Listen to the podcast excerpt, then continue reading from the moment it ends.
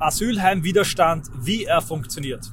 Servus Leute, liebe Grüße aus meinem Auto auf dem Weg nach Wien und herzlich willkommen bei einer Nachfolge-Audioanalyse.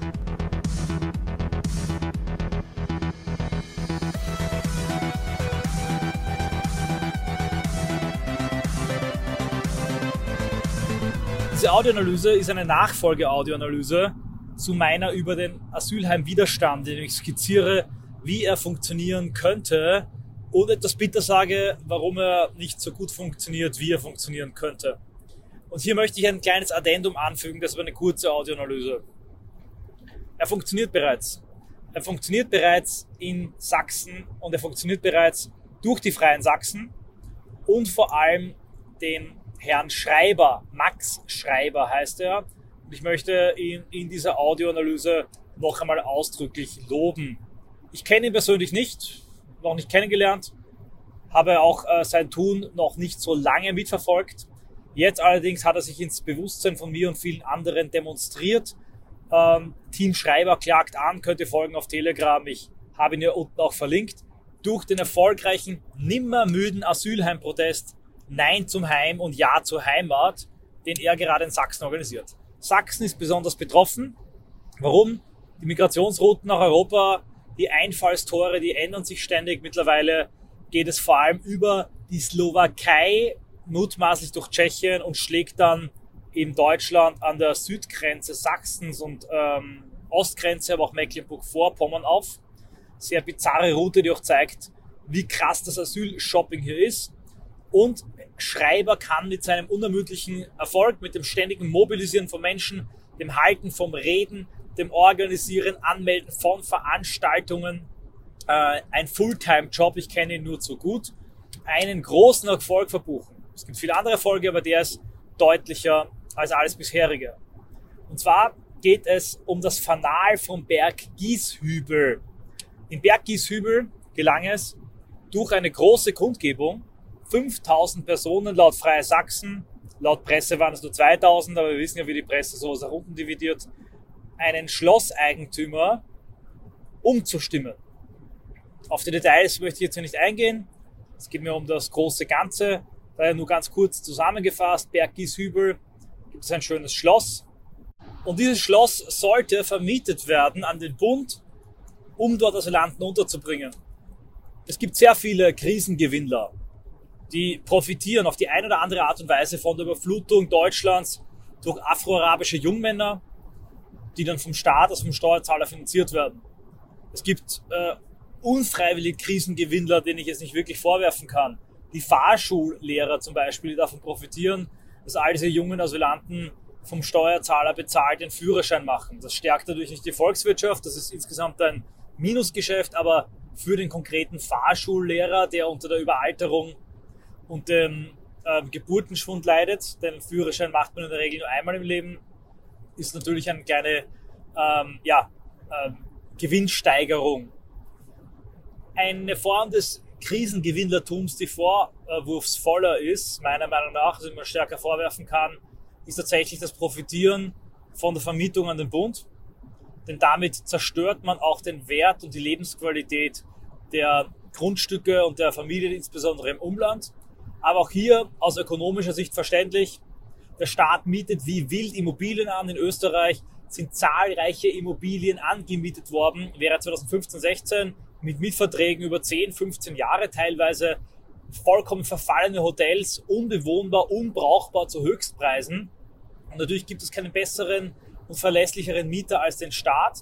Auch ein angenehmer Mieter, denn wenn diese Heime dann gar nicht bewohnt werden, oder vom Staat äh, mit Asylanten befüllt werden, der Staat sie nachher wieder herrichten muss über staatliche Baufirmen, hat man einen Geschäftspartner, dem es vollkommen egal ist, also vollkommen nicht, aber relativ egal ist, wie viel Geld er bezahlt. Warum? Es ist ja nur Steuergeld. Es ist ja nur ein Beamter, der hier mit einem Budget hantiert und der will sein Budget auch möglichst hochhalten, damit es ihm nicht gekürzt wird. Und hier konkurrieren dann auch Menschen, die privat Wohnungen suchen, mit einem Monstrum, nämlich diesem Staat, vollgestopft mit dem eigenen Steuergeld, der ihnen die Wohnungen wegnimmt und sie dann gratis an Asylanten verschenkt. Also echt eine Form des Krisengewinnlertums, die ökonomisch nachvollziehbar ist, aber die zugleich auch verwerflich ist. Der Eigentümer des Schlosses, selber meines Wissens und meiner Recherche nach auch ein Migrant, der aber schon sehr lange in dem Land lebt, der wollte dieses Schloss an einen Staat vermieten, ein wunderschöner Prachtbau der deutschen Geschichte und dagegen regte sich Widerstand. 5000 Bürger gingen im kleinen Berg Gieshübel gegen das Asylum auf die Straße. Gemeinde äh, Bad Gottleuber, Ortsteil 1500 Einwohner. Also fast das Fünffache der Einwohnerzahl ging auf die Straße, um zu verhindern, dass dieses wunderschöne Schloss wirklich zu einem Asylheim wird. Und diese Demonstration, sicher nicht alleine, aber mit, hat einen derartig starken psychologischen Effekt, dass äh, der Besitzer der Immobilie Schloss Friedrichsthal, ich zitiere, sein Angebot zur Vermietung nicht weiter aufrechterhalten werde. Somit steht das Objekt im Ortsteil Bergishübel für die Unterbringung von Personen im Kontext von Asyl nicht mehr zur Verfügung. Tja, damit ist die Stadt gerettet. Damit bleibt die Sicherheit gewahrt. Damit wird vielleicht das Leben gerettet oder die Unschuld eines jungen Mädchens. Denn ich zitiere jetzt nochmal meine eigene mittlerweile höchstrichterlich äh, legal bestätigte Aussage, von jedem Asylheim geht mehr Gefahr für unsere Kinder aus als von Reichsbürgern im Kontext von Iller Kirchberg. Dort wurden zwei Mädchen mit dem Messer angegriffen, eines ermordet. Und allein die Unsicherheit, wenn du jeden Tag in die Arbeit fahren musst, um diesem Staat sein Steuergeld in den Rachen zu schaufeln, wenn dann dieser Staat äh, vor deinen Vorgarten in deine Stadt ein Asylheim hinbaut, wo hunderte sexuell ausgehungerte junge Männer aus ähm, Regionen mit extrem hohen Vergewaltigungsraten und äh, extrem hoher Gewalt hierher kommen. Eine Katastrophe. Und ich möchte auch nochmal klar betonen, ich werfe das diesen jungen Männern nicht primär vor. Die sind von den Strömungen der Globalisierung, von einem Wirbel, der größer ist als sie selbst, getragen und fortgezogen. Dass die nach Europa gehen, wenn man ihnen die Türe aufmacht, wenn man ihnen hier alles bietet, wenn man ihnen solche Signale sendet wie tanzende Refugee Welcome Helferin auf Schiffen, äh, junge Frauen mit Spruchbändern, wenn die Schlepper gezielt arabisch untertitelt Videos von betrunkenen, willigen europäischen Frauen in Diskos posten. Äh, ich werfe es diesen Leuten nicht vor, ich werfe es unseren Politikern vor, dass wir diesen Leuten diese Perspektive bieten und sie nicht wieder abschieben. Dieses Fanal von Bergisübel ist entscheidend und wichtig. Denn die kleinen, realen, konkreten Erfolge sind das, was den Widerstand stark machen ein Grundleitsatz der IB war es immer nicht auf das gigantische Große, die große Wende, nur den großen Protest, nur die Mega-Demos äh, und Besetzungen zu zielen, sondern viele kleine regionale Erfolge aneinander zu reihen und sich an denen nach oben zu arbeiten. Das ist unterschiedlich äh, gut hat es geklappt. Max Schreiber und sein Team von den Freien Sachsen hat es geschafft.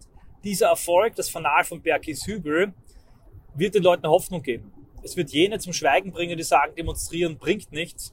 Und mehr noch als der gescheiterte Impfzwang in Österreich und die, den Widerstand gegen Corona-Maßnahmen ist das ein klarer und konkreter, unwiderlegbarer Erfolg. Und sogar die Presse, sogar die Mainstream-Presse hat diesen Erfolg bestätigt. Die Zeitungen, die über äh, Schreiber und die Freien Sachsen kein gutes Wort verlieren konnten, die müssten konzidieren und eingestehen, dass dieser Widerstand immer stärker wird. Ich zitiere jetzt ähm, ein Mainstream-Medium, nach rechten Demo vor Schloss, Doppelpunkt, Eigentümer zieht sein Angebot zur Vermietung zurück.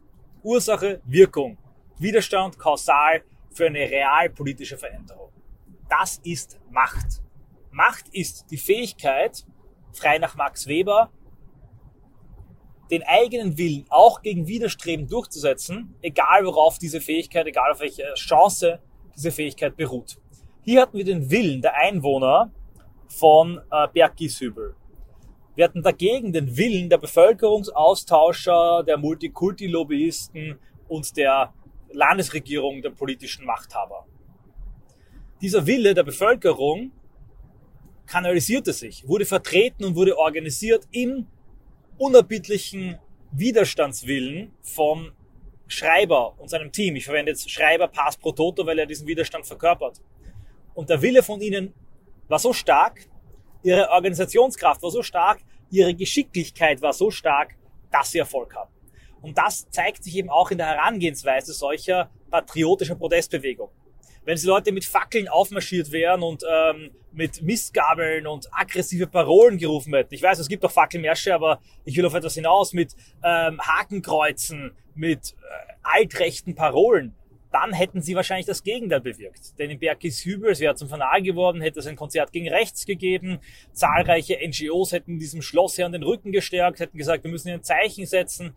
In Bergis Hübel selber hätten sich die Einwohner vielleicht auch teilweise ähm, solidarisiert mit den Pro-Asyl-Protesten und sich distanziert von dieser Demo und wären durch die Demo vielleicht sogar dazu genötigt worden, Ja zum Heim zu sagen und hätten Angst gehabt, ihren Widerstand zu zeigen. Muss nicht sein, aber die Chancen äh, für diese erfolgreiche Operation wären meiner Meinung nach gesunken durch ein ähm, szenetypisches oder militantes Auftreten. Das anschlussfähige, offene und auch widerständige Auftreten von Schreiber und von den äh, Freien Sachsen macht es den Leuten vor Ort und Sachsen natürlich auch ein viel rechteres Land als jetzt der Westen. Entsprechend kann das Auftreten auch rechter sein. Macht es Leuten möglich, sich anzuschließen und schafft eine Plattform, baut quasi eine Maschine, in die dann der Tank der schweigenden Mehrheit, in die die Masse des Widerstands hineinströmen kann. 5000 Leute sind nicht viel äh, vor der Siegessäule unter dem Bratenburger Tor, also ein kümmerlicher Haufen. Aber 5000 Leute in einer 1500 Einwohnerstadt, die für genau diese Menschenanzahl gebaut äh, sind, ist gigantisch groß. Äh, das hat das Gefühl, da hat man das Gefühl, dass dieser Ort überschwemmt ist. Und tatsächlich, eine Gruppe von nur ein paar hundert Leuten kann bereits in einer kleinen Ratsversammlung, in einem kleinen Kaff irgendwo, äh, Kaff ist nicht böse gemeint, sagen wir in einem kleinen Ort, irgendwo in ähm, den neuen Bundesländern Massives bewirken. Und genau so funktioniert der Asylheimwiderstand. Friedlich, anschlussfähig, simpel auf eine Art und Weise, dass jeder versteht. Nein zum Heim, Ja zur Heimat, finde ich eine sehr äh, gewitzte und gelungene Parole. Massen konzentrieren an bestimmten kleinen Orten, an neuralgischen Punkten, Druck auf der Straße aufbauen, der entweder die regionalen Politiker oder die ähm, Krisengewinnler dazu bringt, dass sie sich gegen dieses Heim entscheiden. Das ist natürlich allein nicht genug. Denn im Endeffekt hat Schreiber und hat sein Team das geschafft, dass das Wasser des Wasserrohrbruchs der Ersetzungsmigration, das sich in der BRD in Deutschland ergießt, jetzt halt nicht in diesem Ort sich ausbreitet. Das Wasser ist aber da, die Migranten sind da, die Migrationsflut geht trotzdem weiter und wird jetzt ein anderes Dorf treffen, ein Ort treffen, wo der Widerstand nicht so gut organisiert ist, wo es nicht gelingt, genügend Leute zu mobilisieren, vielleicht in einem anderen Bundesland, vielleicht im Westen, wo die Widerstandskräfte des Volkes leider nicht stark genug entwickelt sind, um den Asylwiderstand zu organisieren. Aber allein durch die Verhinderung und durch die Verwehrung dieses Schlosses, dieser Wohnfläche für die Organisation des Bevölkerungsaustauschs, also die Unterbindung des Resettlements, des Ansiedlungsprogrammes in Bergishübel in diesem Schloss, hat man einen Remigrationsdruck auf den Westen, auf die urbanen Zentrum, auf die BRD erhöht. Dieser Remigrationsdruck führt dazu, dass die Leute, die in Köln leben, in Frankfurt leben, die Leute, die die ständigen Gewalttaten mitbekommen, langsam aber sicher, ein quälend langsamer Prozess, beginnen umzudenken. Und das findet statt in diesem Moment graduell, Schritt für Schritt, Gedanke für Gedanke, angeklickter Dissidentenartikel für angeklickten Dissidentenartikel und dann bricht es sich Bahn in zum Beispiel so Äußerungen wie von Heino. Hier halt bezogen auf die LGBTQ und Genderfrage. Irgendwann kippen Prominente, irgendwann treten Leute wie Maßen hervor und schmeißen hin oder werden rausgeschmissen, auch wenn der jetzt natürlich ähm, auch nicht derjenige ist, der da im Alleingang das rechte Lager retten wird. Mir geht es um den Hinweis und mir geht es um diese, dieses Prinzip, das Antonio Gramsci beschrieben hat, die Flucht der Intellektuellen. Wenn der Druck langfristig da ist, wenn ein System lange versagt, wenn die kulturelle Hegemonie fällt, dann löst sich ein Meinungsführer nach dem anderen aus dem historischen Block dieser Ideologie frei. Und genau diesen Druck verschärft und erhöht Schreiber mit seinem erfolgreichen Asylheimwiderstand. Und da es bis jetzt zumindest meines Wissens nach keinen gibt, der das macht, werde ich, sobald ich mein Remigrationskaplaken fertig geschrieben habe, diese äh, Kategorisierungsaufgabe selber in die Hand nehmen. Sprich, ich werde mir mal anschauen, Wo gab es überall Asylheimproteste? Wo waren sie erfolgreich? Wo nicht? Ich werde schauen, was man quantifizieren kann, was man also in Zahlen ausdrücken kann. Bei Gieshübel zum Beispiel haben wir eine äh, klare zahlenmäßiges Verhältnis von Demonstranten 5000 zu 1500.